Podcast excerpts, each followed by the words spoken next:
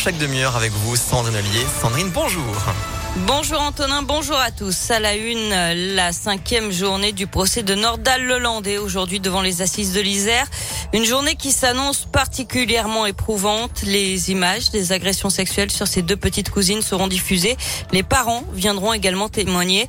C'est l'autre volet du procès de Nordal Lelandais. Il les aurait agressés quelques semaines avant le meurtre de la petite Maïlis, alors que les fillettes âgées de 4 et 6 ans à l'époque étaient endormies.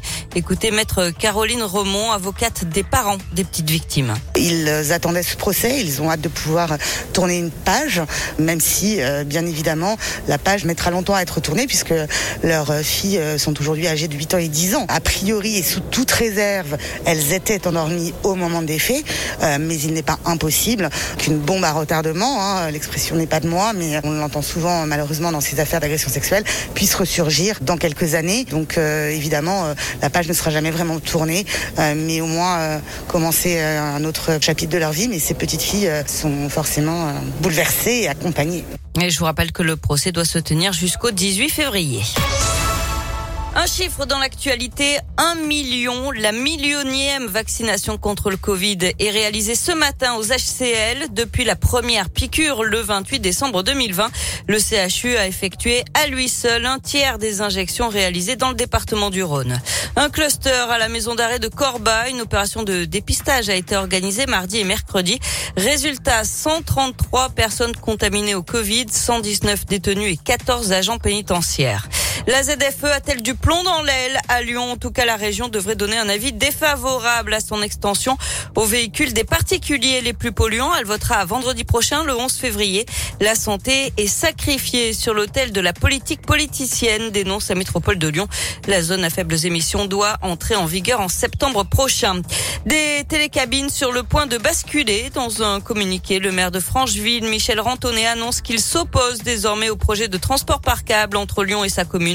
Selon lui, les conditions ne sont pas réunies. Il dénonce la pédagogie exécrable des écologistes qui ont réussi, je cite, à tuer une alternative de mobilité innovante tout en gaspillant l'argent public des métropolitains. Fin de citation. Michel Rantonnet faisait partie des derniers élus à soutenir ce projet. Et puis en bref, la réouverture de la piscine du Rhône aujourd'hui, elle était euh, fermée depuis deux mois en raison des travaux. Attention, le passe vaccinal est obligatoire pour accéder à la piscine. On passe au sport et le coup d'envoi officiel des JO d'hiver à Pékin. La cérémonie d'ouverture, ce sera tout à l'heure à 13h heure française. 14 000 figurants, danseurs et acrobates des JO qui vont durer 15 jours. Les Bleus visent 15 médailles comme en 2014 et comme il y a 4 ans également. Des Jeux marqués par le Covid, évidemment, par le boycott diplomatique de certains pays comme les États-Unis et le Royaume-Uni et par l'empreinte écologique avec 100% de neige artificielle. Du foot, de la Ligue 1 ce soir, le début de la 23e journée. Marseille accueille Angers à 21h. Demain, l'OL sera à Monaco euh, avec les deux recrues Ndombele et Fèvre. En attendant, il y a du basket ce soir de l'Euroleague. L'Asvel face à l'Anadolu Efes à Istanbul en Turquie, c'est à 18h30. Et